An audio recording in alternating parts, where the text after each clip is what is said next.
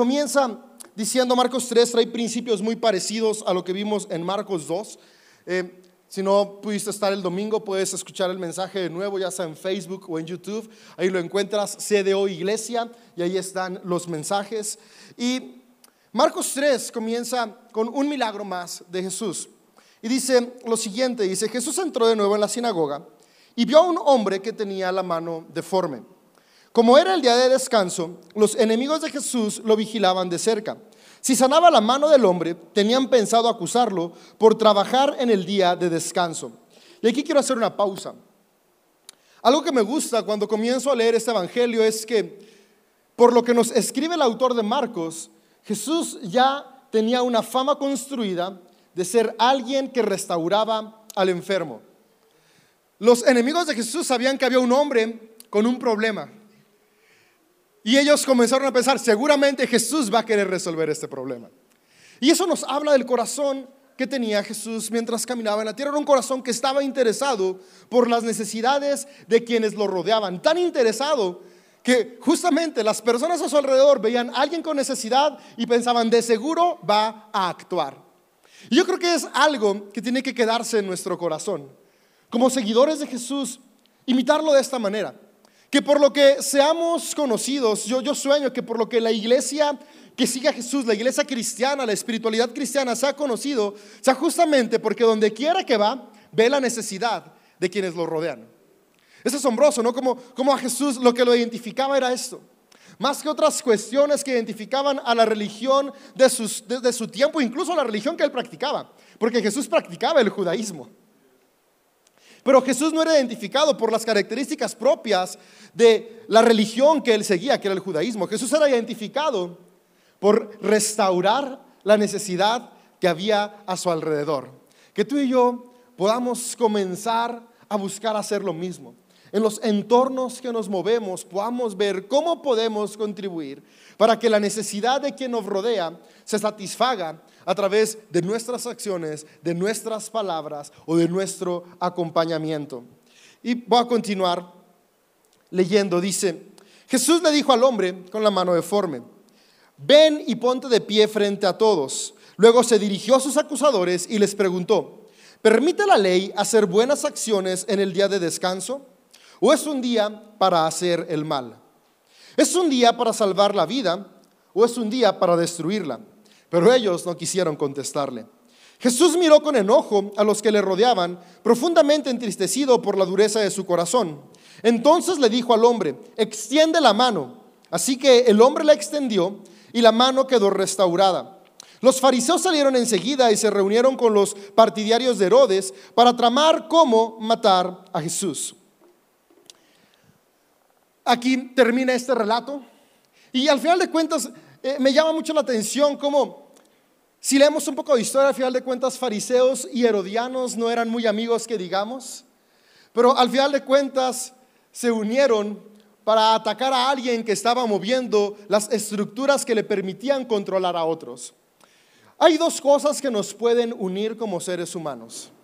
Nos puede unir un enemigo en común o nos puede unir un objetivo de transformación en común. Sabes, los seguidores de Jesús que se unieron a trabajar con Él, se unieron para traer restauración junto con Él a su entorno. Por el contrario, personas que eran como agua y aceite se unieron porque había un enemigo en común. Tú y yo decidimos qué es lo que nos mueve a trabajar en equipo. Y yo creo que juntos podemos decidir que lo que nos mueva a trabajar en equipo sea el amor y no el egoísmo. Sea el deseo de construir y no el deseo de destruir. Pero me gusta cómo Jesús fue alguien que actuó de manera inteligente. Y creo que algo que necesitamos aprender en la vida para poder alcanzar nuestros objetivos, para encontrar la transformación de lo que deseamos ser, es trabajar inteligente. Sabes, no se trata únicamente de trabajar, no se trata únicamente de actuar, sino de hacerlo con sabiduría. Podemos actuar, desgastarnos física y emocionalmente un montón y aún así no avanzar hacia donde queremos. Podemos trabajar con estrategia y sabiduría, ir avanzando hacia donde queremos. Y este, ¿cómo lo vemos? Las personas estaban esperando a acusar a Jesús porque según la ley en día sábado no se podía hacer ningún trabajo. No podías, incluso, por ejemplo, no podía ir y actuar a favor de ese hombre enfermo. Él no podía curarlo, no podía eh, darle rehabilitación, no, no podía hacer nada. Pero me gusta cómo en este milagro Jesús realmente no hace nada. Jesús actúa de manera muy inteligente. Jesús solamente habla con este hombre. Y hablar y dar instrucciones no era algo que violara la ley. Jesús le dice al hombre, ponte de pie y extiende tu mano. Y el que actúa es el hombre. Jesús únicamente habla. Y eso nos habla de que Jesús pensaba cómo podía entrar en la cultura que él estaba y siendo parte de la cultura en la que él estaba poder traer transformación. Aunque el domingo vimos que Jesús dijo muy claramente que el sábado no fue hecho para que oprima al hombre, sino para que el hombre lo utilice, podemos ver que, que aquí de una manera muy estratégica no viola la ley. Porque al final de cuentas Jesús quiere enseñarnos que si somos estratégicos, que si somos sabios, podemos en cualquier entorno que nos movamos traer transformación y al mismo tiempo buscar reconciliación. Pero lo que más me asombra esta parte o lo que más me gusta, porque literalmente es la aplicación para nosotros, es que el milagro sucede con cosas que hace el hombre en necesidad. Y al final de cuentas, las distintas cuestiones que tú y yo soñamos alcanzar, que tal vez el día de hoy sentimos que están detenidas y necesitan un milagro, pueden transformarse con acciones que tú y yo podemos hacer. Con cosas que tú y yo somos capaces de hacer, si las hacemos con disciplina, si las hacemos con constancia, podremos ver esa transformación que anhelamos. Y, es una de las cosas que me encanta de Jesús. Jesús fue un maestro que empoderó a sus seguidores.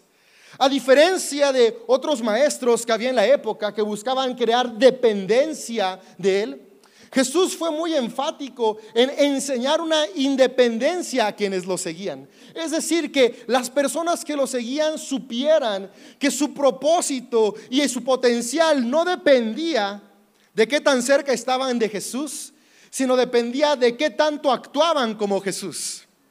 Hay mucha diferencia en esto. Incluso él decía, un día me voy a ir, no voy a estar siempre con ustedes, pero aún así ustedes pueden continuar haciendo cosas aún más grandes que las que yo hice. Porque lo que Jesús vino a recordarnos es eso, en nosotros está el potencial transformador. En cada ser humano está el mismo espíritu que habitó en Jesús. En cada hombre, en cada mujer está la misma capacidad de transformar nuestro entorno y en este milagro podemos verlo. Porque Jesús solo le recordó al hombre lo que él podía hacer. Y mientras él lo hizo, el milagro sucedió. En ti y en mí hay grandes capacidades, amigo, amiga. Tal vez el día de hoy nos sentimos atrofiados. En esta versión dice la mano estaba deforme y a lo que se refiere es que la mano eh, eh, no, no podía moverla, no tenía movilidad, no tenía forma de poder ser usada. Y es que al final de cuentas no sabemos qué fue lo que hizo que este hombre perdiera la movilidad en su extremidad, en su mano. Pero una realidad es que cuando una mano se deja de usar, pierde la capacidad de actuar. ¿A alguien alguna vez le han enyesado el brazo o la pierna o algo? Es horrible cuando te lo quitan, ¿no? Porque es como de, ah, yo, podía mover esta mano, yo podía mover este brazo y, tarda meses y, para que vuelvas a moverle. ¿Y qué es lo que tienes que hacer? Moverla, moverla, moverla hasta que el músculo comienza a volver a responder y, luego se queda todo flaquito, ¿no? Como que se chupa todo y es como de, ¿a dónde se fueron todos los meses de gym? Pues se los tragó el yeso y, hay que volver a recuperar. Y algo que nos pasa en la vida es que nos atrofiamos y nos deformamos por dejar de usar el potencial que tenemos. Porque mentiras que hemos escuchado de otros, mentiras que nos hemos creído, que nuestra propia mente nos ha dicho, paradigmas o creencias equivocadas nos han llevado a paralizarnos en distintas áreas de nuestra vida. Y nos hemos paralizado por tanto tiempo que ya no podemos avanzar. Pero me encanta que en este mensaje que Jesús actúa, en, esta, en este pasaje que leemos de la acción de Jesús podemos recordar que no importa qué tan paralizado esté el día de hoy algún aspecto de nuestra vida, tenemos el potencial de volver a hacerlo andar, de volver a hacerlo funcionar. Y, y yo espero que el día de hoy esas palabras de Jesús en nosotros puedan resonar. Párate y estira tu mano. levántate y estira tu potencial, levántate y estira tu carácter, levántate y estira aquellos sueños que has tenido porque juntos podemos seguir avanzando. Ahora, hay algunas cosas que nos detienen en la vida y, Jesús en el capítulo 4 de Mateo explica algunos aspectos de circunstancias que nos tienen paralizados y también nos enseña o nos inspira cómo podemos contrarrestarlos. Y en Marcos 4 comienza contando la primer parábola que podemos encontrar en el Evangelio de Marcos, que es la parábola del sembrador. Y comienza Jesús contando esta parábola a sus seguidores y voy a leérselas. Dice, una vez más Jesús comenzó a enseñar a la orilla del lago. Pronto se reunió una gran multitud alrededor, alrededor de él, así que entró en una barca. Luego se sentó en la barca, mientras que toda la gente permanecía en la orilla. Les enseñaba por medio de historias que contaba en forma de parábolas, como la siguiente. Escuchen, un agricultor salió a sembrar. A medida que esparcía la semilla por el campo, algunas cayeron sobre el camino y los pájaros vinieron y se las comieron. Otras cayeron en tierra poco profunda con roca debajo de ella. Las semillas germinaron con rapidez porque la tierra era poco profunda, pero las plantas se marchitaron bajo el calor del sol y como no tenía raíces profundas, murieron. Otras semillas cayeron entre espinos, los cuales crecieron y ahogaron los brotes. Así que esos brotes no produjeron grano. Pero otras semillas cayeron en tierra fértil y germinaron y crecieron y produjeron una cosecha que fue 30, 70 y hasta 100 veces más numerosa de lo que se había sembrado. Luego les dijo, el que tenga oídos para oír, que escuche y entienda. Y al parecer sus seguidores no entendieron. Porque en los siguientes versículos le dicen, Jesús, ¿qué quisiste decir con esta parábola? Y Jesús les explica. Dice el verso 14 la explicación de esta parábola. El agricultor siembra la semilla al llevar la palabra de Dios a otros. Las semillas que cayeron en el camino representan a los que oyen el mensaje, pero enseguida viene Satanás y lo quita. Las semillas sobre la tierra rocosa representan a los que oyen el mensaje y de inmediato lo reciben con alegría, pero como no tienen raíces profundas, no duran mucho. En cuanto tienen problemas o son perseguidos por creer la palabra de Dios, caen. Las semillas que cayeron entre los espinos representan a los que oyen la palabra de Dios, pero muy pronto el mensaje queda desplazado por las preocupaciones de esta vida, el atractivo de las riquezas y el deseo por otras cosas, así que no se produce ningún fruto. Y las semillas que cayeron en buena tierra representan a los que oyen y aceptan la palabra de Dios y producen una cosecha 30, 70 y hasta 100 veces más numerosa de lo que se había sembrado. ¿Y esto cómo está relacionado con cómo comenzamos en Marcos 3? Está relacionado porque a final de cuentas Jesús está explicando aquellas situaciones que llevan a paralizar nuestro potencial y cómo podemos sobreponernos a ellas.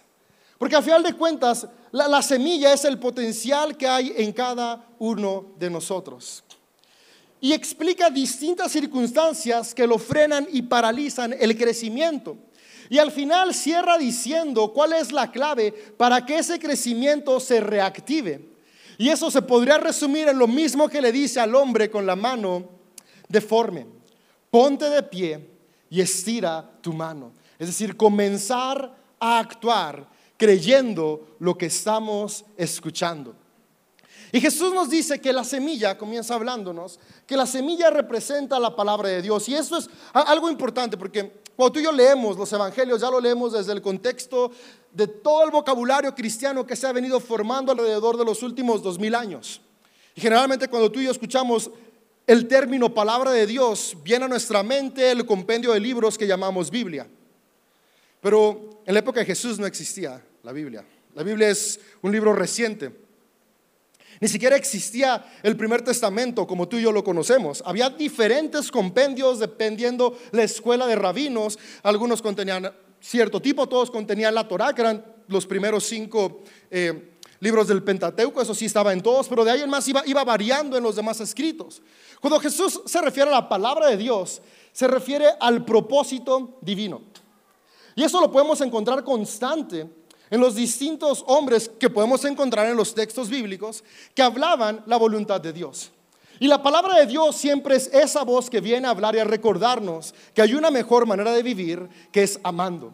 De hecho, si analizamos las enseñanzas de Jesús, Jesús enseñó muy poco sobre los textos que ya estaban escritos, que tú y yo conocemos como el primer testamento. Jesús se la pasó enseñando metáforas que después explicaban principios prácticos. Por ejemplo, esta enseñanza del sembrador no es un extracto de algún libro del primer testamento.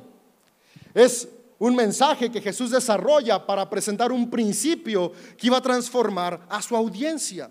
Ahora, ¿esto por qué es importante? Porque cuando tú y yo vamos y leemos los textos bíblicos, es importante que podamos encontrar en lo que estamos leyendo qué es lo que nos inspira que sea palabra divina, es decir, que nos lleva a crecer y a conectar con las personas de una manera que traiga transformación.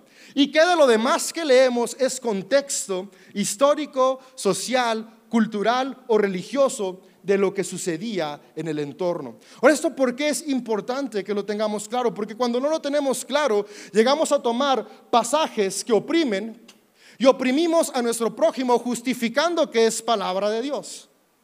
Cuando al final de cuentas la palabra de Dios siempre va a traer vida. Podemos verlo desde el poema increíble que está en Génesis 1. ¿Qué fue lo que hacía la palabra divina? Traía vida, traía esperanza, creaba orden en medio del caos, traía vida donde no había nada creado. Entonces, cuando tú y yo leamos los textos espirituales, siempre busquemos qué es aquello que trae vida, eso es palabra divina. Cualquier otra cosa que no traiga vida y oprima es parte de la humanidad que va a estar plasmada porque al final de cuentas fue escrita por hombres y mujeres. Entonces, cuando Jesús está hablando que esa semilla es la palabra de Dios, son todas estas veces que Él está enseñando y recordándoles a las personas esta capacidad de transformar nuestra mentalidad para recordar que somos amados incondicionalmente y que de ese amor incondicional podemos amar a quienes nos rodean. Y es ese amor, ese potencial sembrado en cada uno de nosotros. Pero ese amor que está en nosotros enfrenta obstáculos que después nos paralizan. Todos de niños crecimos con sueños. De adolescentes tal vez teníamos sueños, pero después la vida no los fue sofocando. Y esos sueños los imaginábamos porque en nosotros está este ADN que nos recuerda que somos capaces de avanzar y transformar. Pero después los paradigmas limitantes que nos rodean los van ahogando, ahogando, ahogando y cuando menos acordamos, incluso nosotros ahogamos nuestro propio propósito. Y Jesús dice que, ok, el primero es cuando cae en el camino. Cuando sentimos que nuestro propósito, que esa semilla de amor y potencial que hay en cada uno de nosotros se va al camino, dice, viene el Satán, la roba y ni siquiera echa raíces. Y de nuevo, cuando leemos Satán, nosotros en nuestro contexto de hoy nos imaginamos a un ser que pelea con Dios por ganarse a las personas y que viene a decir, no, eh, en hebreo, en griego que está escrito aquí, la palabra Satán no es un nombre, es un adjetivo. Lo que dice es, cuando viene el que se opone, lo que se opone, cuando viene aquello que bloquea o obstruye. Ya después fueron pasando los siglos y a una palabra que estaba escrita con minúscula le pusieron una mayúscula al inicio para volverla un nombre. Pero Jesús lo que está diciendo es, vienen obstáculos, vienen cuestiones que frenan, que limitan, que quieren robar tu potencial. Y aquí está Jesús comenzando a hablar al nivel del pensamiento. Nuestro pensamiento, nuestra mente, es uno de nuestros mayores enemigos. Bueno, Jesús seguida, seguido habla con el enemigo, el enemigo que hay que luchar, el enemigo que hay que combatir y después por eso termina la enseñanza invitándonos a una transformación de nuestra manera de pensar. Cuando pensamos de manera limitante, cuando pensamos de manera culpable, cuando pensamos de una manera minimizando lo que podemos ser, obstruimos el potencial que tenemos. Y comenzamos a utilizar palabras como yo no puedo, no es para mí, yo no soy suficiente. Y esas palabras comienzan a determinar nuestra realidad. E, e, el adversario más grande que tú y yo vamos a enfrentar es el adversario de nuestra mente. Creencias que se convierten en hábitos. Creencias que se convierten en hábitos que nos limitan y nos paralizan. Y estas creencias que se convierten en hábitos, tú y yo necesitamos transformarlas recordando que Jesús nos hace la invitación, como vimos el domingo pasado, a poner odres nuevos para el vino nuevo, a cambiar la tela para poder seguir construyendo la historia de nuestra vida, cambiar nuestro pensamiento. ¿Y qué es lo que vamos a comenzar a cambiar? Vamos a comenzar a cambiar la forma en la que nos percibimos a nosotros, percibimos a los que nos rodean y la forma en la que percibimos a Dios. Porque la manera en la que percibamos a Dios determina mucho cómo me percibo a mí. Si percibo a un Dios que está ahí para castigar y juzgar, vivo con miedo. Si percibo a un Dios como Jesús nos lo vino a modelar, un Padre que está todo el tiempo con los brazos abiertos para recordarnos nuestra identidad, para empoderarnos y equiparnos, en lugar de vivir con miedo, vivo con expectativa, esperanza y confianza. Cambiar mis pensamientos, que pensamientos de minimizarme, que pensamientos de culpa, que pensamientos de juicio nos roben el potencial que hay en ti y en mi amigo. Después dice que vienen rocas y con las rocas habla algo específico, dice, no pueden echar raíces. Sin raíces fuertes, una planta no puede dar fruto. Sin raíces profundas, una planta no puede sobrevivir. Se puede ver verde un tiempo, pero termina muriendo ante cualquier ah, circunstancia crucial que le suceda. Vientos, lluvias fuertes, lo que sea, el sol. Hace falta que tengamos raíces fuertes y las raíces fuertes en nuestra vida es el carácter. Y algo que me gusta mucho es que Jesús siempre hablaba sobre la importancia de construir un carácter fuerte. Y un carácter fuerte no es sinónimo de agresión, es sinónimo de control propio. Tener la capacidad de controlar nuestras emociones, tener la capacidad de satisfacer nuestras necesidades afectivas, emocionales y espirituales de manera personal. Por eso me gusta mucho cómo Jesús siempre inspiraba a las personas a su alrededor a recordar que ellos también podían hacer lo que él hacía. Porque su intención no era, como digo una vez más, crear dependencia de Él, sino que lo imitaran a Él para que extendieran esta nueva manera de vivir. Seguido les decía, ustedes pueden, eh, cuando estaba haciendo milagros, no era como de, vengan, síganme y siempre solo vean cómo los hago, ahora vengan, síganme y ahora vayan ustedes y hagan. Porque la invitación de Jesús es a que tú y yo hagamos. Pero para tú y yo hacer y traer transformación ocupamos un carácter fuerte, un carácter sólido. Y nuestro carácter se construye cuando comenzamos a sanar las heridas que hay en nosotros. Comenzamos cambiando nuestro pensamiento para después cambiar nuestro carácter. ¿Cómo reaccionamos ante las circunstancias? Habla de qué tan fuerte es nuestro carácter. ¿Reaccionamos de una manera madura y apacible o reaccionamos de una manera infantil y de una manera reactiva? Sabes, tú y yo no podemos controlar las circunstancias que nos pasan. Tú y yo no podemos controlar cómo nos hablan las personas.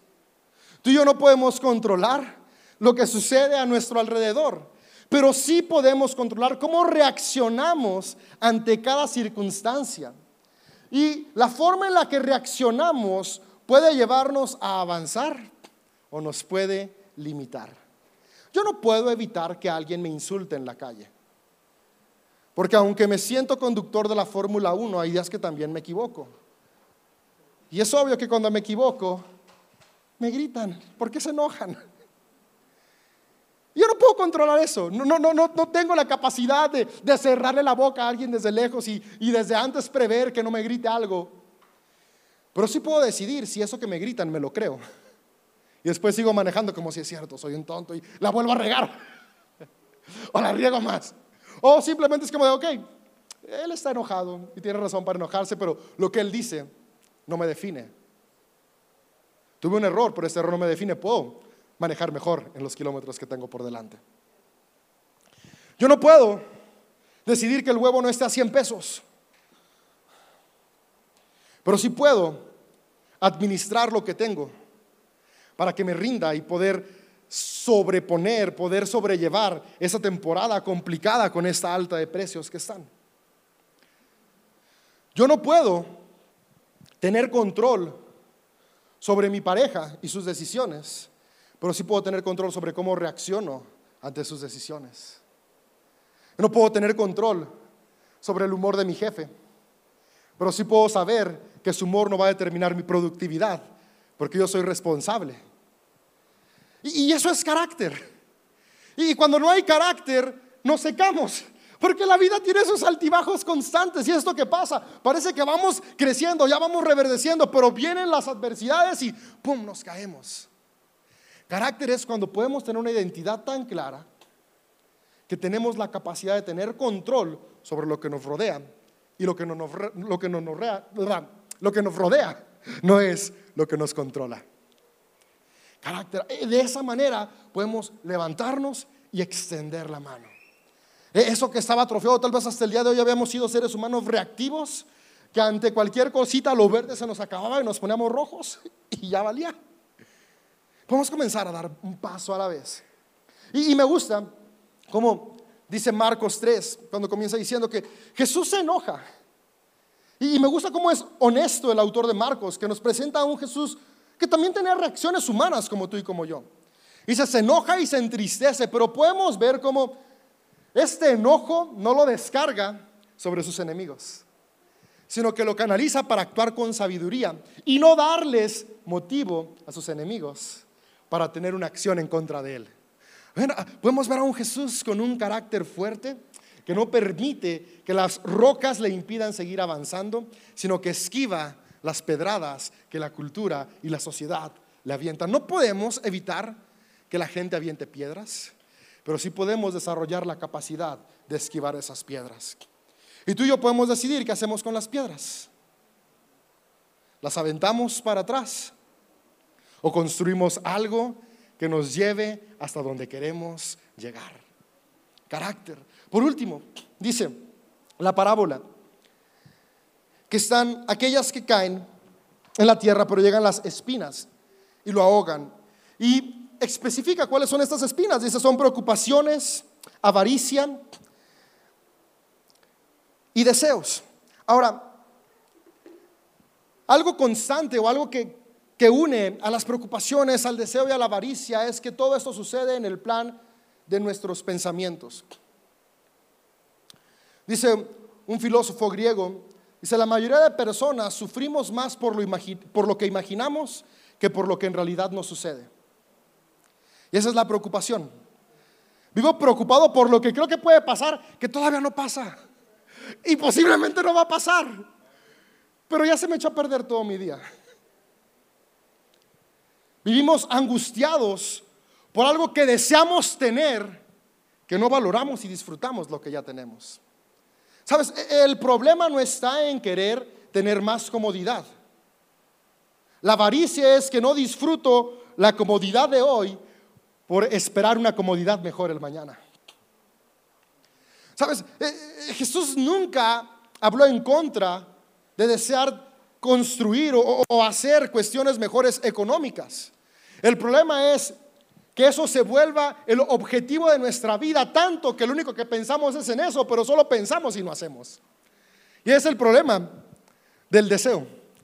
Que, que desear nos lleva a soñar despiertos. Hay un, hay un proverbio que dice, ¿no? el que sueña ah, mucho despierto la ruina se lo lleva. Creo que está en Proverbios e-, ese pasaje. Y es que porque al final de cuentas eso pasa, deseamos tanto que no hacemos. Y la mejor manera de vencer la preocupación, la avaricia y la ansiedad es enfocarnos en el aquí y el ahora. Pero Jesús dice, el reino de los cielos está en ustedes, está aquí. Hay personas que estaban esperando, no, aquí no sé cómo está, pero en el más allá ya sí me va a ir bien. No, no, no, está aquí entre ustedes. Aterricen, Vengan y actúen.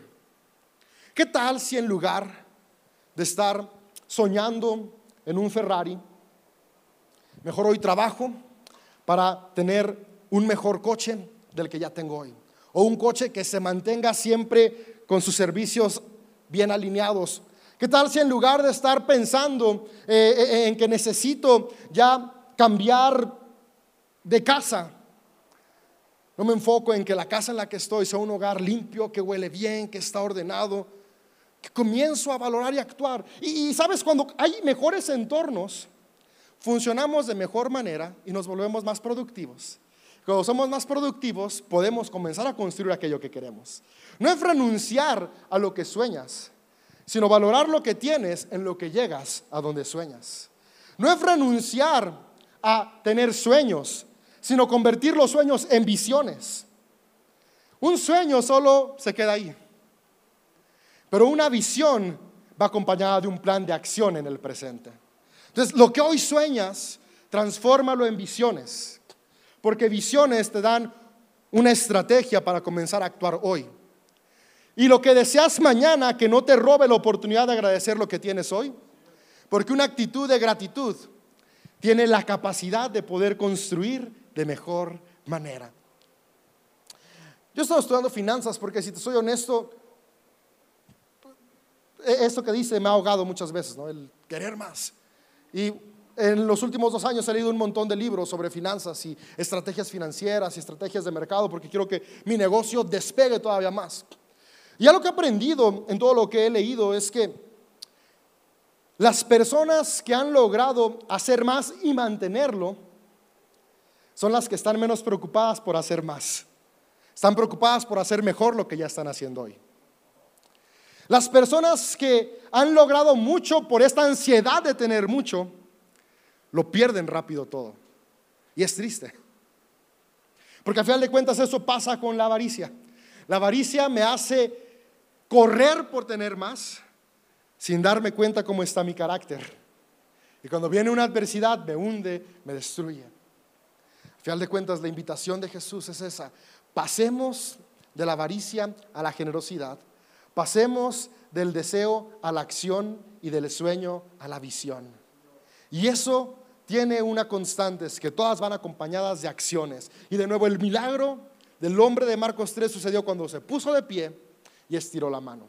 Hoy milagros van a suceder cuando tú y yo pongamos de pie nuestro propósito y nos activemos y comencemos a ser hombres y mujeres que cambiamos nuestro pensamiento, fortalecemos nuestro carácter y tenemos una visión acompañada de acciones. Y es ahí donde dice, cuando ponen en práctica la palabra de Dios, que son las enseñanzas de Jesús, que son todas aquellas cosas que nos llevan a amarnos para amar, entonces tendrán fruto al 30, 60 y 100 por uno. Yo veo en este auditorio hombres y mujeres con la capacidad de traer frutos al 30, al 60 y al 100 en cada área de su vida.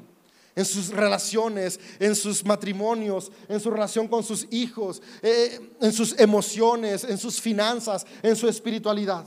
Yo creo que lo que cada este año puede ser un año en el que vemos frutos, porque cualquier cosa que hasta hoy estaba paralizada en nuestra vida, la vamos a activar porque recordamos que nosotros está este potencial divino, este espíritu divino que nos recuerda que aún hay más.